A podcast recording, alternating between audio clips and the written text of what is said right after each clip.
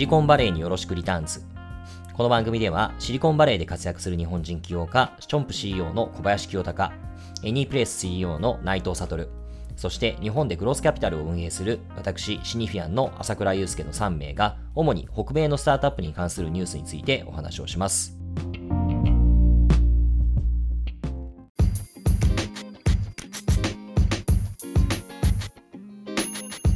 はい、こんにちは、シニフィアンの朝倉です。はい、こんにちは。チョンプの小林清です。ジプシーの玉井です。はい、えー、スタートアップスタジオのネタが、これでも4回目なのかな？結構、結構持ってますね。こんなマニアックな話。そうですね。はい、はいお願いします。で、えー、っと、まあ、ここまでそのスタートアップスタジオの仕組みだとか、なんかそのスタートアップスタジオに参加する起業家にとっての意味話っていうのをちょっとしてきましたけど、じゃあなんか実際こういったものが US であって、なんか実際ワークしているように見えるんだけれども、果たしてこれ日本でもなんかワークしうるのかどうなのかなみたいなところっていうのをですね、ぜひ、あの、ベイエリアで、えー、起業家として活動しているお二人にも聞いてみたいなというふうには思います。で、一つは僕思うところで言うと、やっぱりその、スタートアップスタジオを機能させようとしたときに、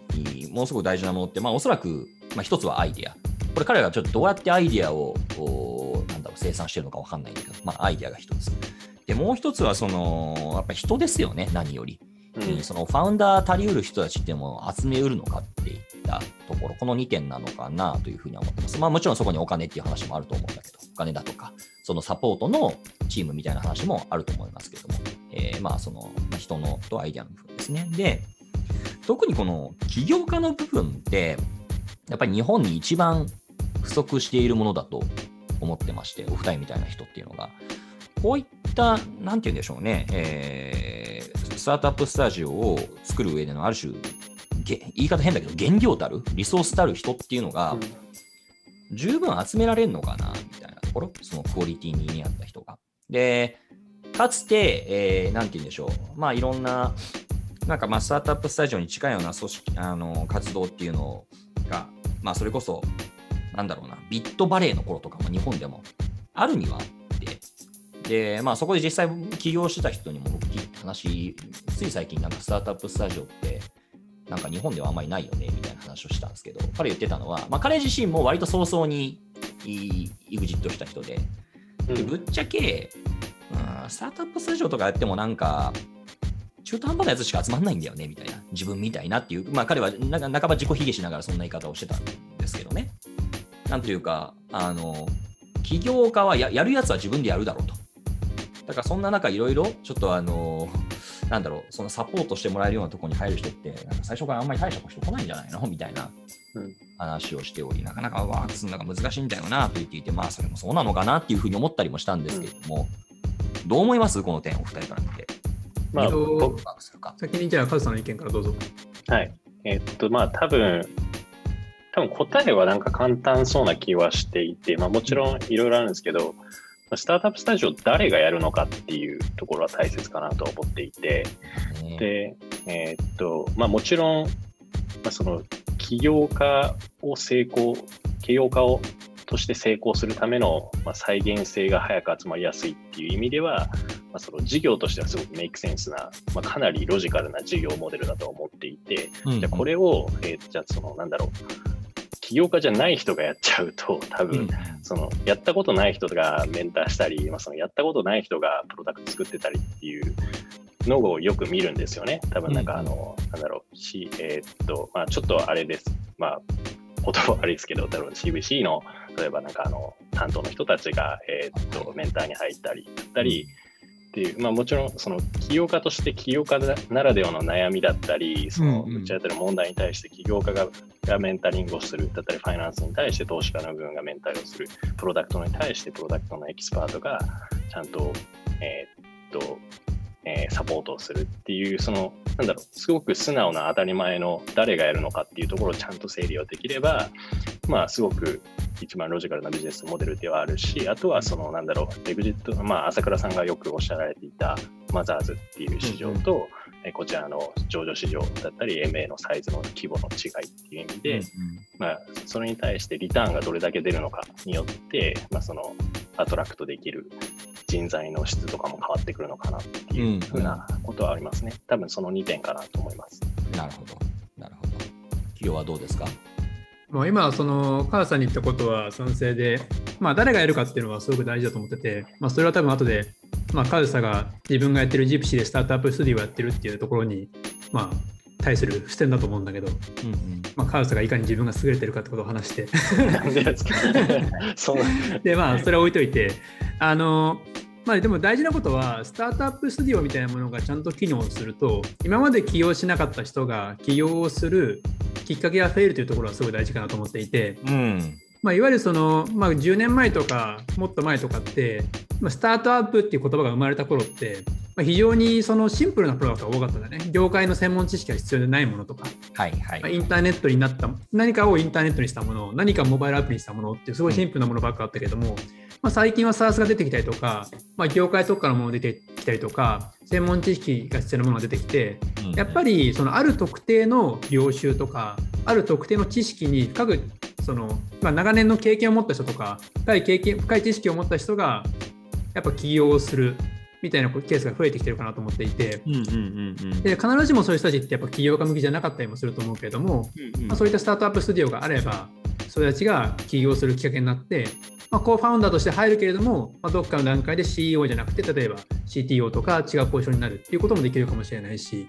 まあ、そういうなんか間口が広くなるっていうところで、まあ、スタートアップスタジオっていうのは日本ではこれからもっともっと大事になってくるかもしれないなというふうには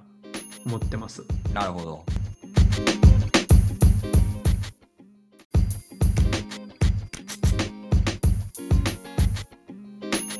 あの今の企業のポイントは僕は大賛成で何かっていうと結局のところやっぱりその起業家の数だとかスタートアップに関わる人材の数だと思ってるんですよね。重要なのって。ちょっと若干 あの説教めいた話になってしまうかもしれないけどよくなんか US とね日本のなんかベンチャー投資額の違いっていうのは何十倍ありますよっていうのってもうもう過去もうずっと言われ続けてることじゃないですか。で、えー、まあ、結果として今、日本の、まあ、ベンチャー投資額って、それこそ僕とか企業がやってた頃ってさ、700億ぐらいだったじゃん、年間。覚えてない。2010年とかってそれぐらいだったのね。うん。企業がさ、ノボットで調達したのってそれぐらいでしょ ?2009、10? えっとね、2009かな？当時だって最初の資金調査の時って、えっと、企業価値が2000万円とかと。いや、だからそんなんだよね。わかるわかる。まあ、ギャグだけどさ、今となっては。今だったらもうプロダクトない人も1億つくけど、初めての1周目の人。ね、2000万円集めるじゃなくて、2000万円が価値だったからね。そうそうそう。だでし、2010年ってスタートアップって言葉が本当になかったから、2011年ぐらいから出てきたんだよね、スタートアップって。ベンチャーって言ったんだよね。で、当時が、確かにリーマンショック直後でドン下がって700億ぐらいだったのね。で、最近って4000億超えて、まあ、4000億から5000億の間ぐらいなんだけども、まあ、そこから比べるとやっぱりものすごい増えたなと思う一方で、やっぱりとはいえ、結局お金の額よりもスタートアップの数ですよということだと思っており、これをなんかどれだけ押し出すか、引き継い出すか、スタートアップに関わる人を増やしていくかっていうのがめっちゃ重要だと思ってるんですよ、僕自身。その社会としてね、その一プレイヤーとしてっていうよりは。ってことを考えたときに、こういう、うなんだろうな、ガチでスタートアップを自分で起業する起業家からしてみたら、半ばこれってさ、やや甘やかしのようにも見えるところってあるじゃないですか。なんかアイディアつけるとか、いろいろなんか最初からサポートするとかってなんだよと。やるやつは自分でやるよみたいなところって、なんかね、若干その気持ちって分かんないでもないんだけど、だけどそうでもしてさ、なんか引きずり出すというか、サポートしないとなかなか増えないんじゃないかなって気もしていて、なんか若干ね、いや、俺たちは自分でやってきたんだっていう人たちの気持ちも分かるんだけど、それじゃあなんか社会をワークしませんよって気がしないの。よく言うのがさ、最近思うのが、あの、堀江さん、堀江門とかが、なんかあの寿司職人がなんか10年間とかもなんか修行してるのバカみたいとか言って言うじゃない。うん、なんかそんなもん3ヶ月のなんか塾でなんかなんかねやったらなんか寿司職人になれるんだみたいなコンセプト打ち出しててこれすごいなんかある種面白い切り口だなって思うんですけどただ一方でその企業に関わってる側の人たちって逆になんか似たようなその寿司職人の感覚になってんじゃないかなっていう気がしており要は自分が苦労してきたから過剰に厳しいいや、スタートアップってそんな誰かに教えられるとか、ね、あるもんじゃなくて、もうなんか泥水吸いながら這い上がってくるもんだと。だからそんななんか人から教えられるとかっていうのはバカなんじゃないかみたいな発想になってんじゃないかなって空気を感じたりするんですね。みんながみんなそうかもしれないしんないけど、ハードコアの人たちってあればあるほど。で、気持ちはわかるんだけど、心情は。だけど、それだとやっぱ増えないんじゃないかなと思っていて、もう変な言い方すると、もうある種、もう企業塾、企業予備校みたいな。めっちゃかっこ悪いけど、なんかそれぐらいのなんか手厚さってないと増えてこないんじゃないかなって思ったりするんですよ。でそういう意味で言うと、こういうスタートアップの数をとにかく出そうとする仕組み。で、それに少しでも関心ある、ちょっとやってみようと思ってるような起業家候補生をぐいぐいブーストするような仕組みって、あのそれが事業としてワークするかっていうのは僕正直よくわかんないんだけども、日本の社会においてはすげえ重要なんじゃないかなと思ったりはしています。うん、そうだね。あと、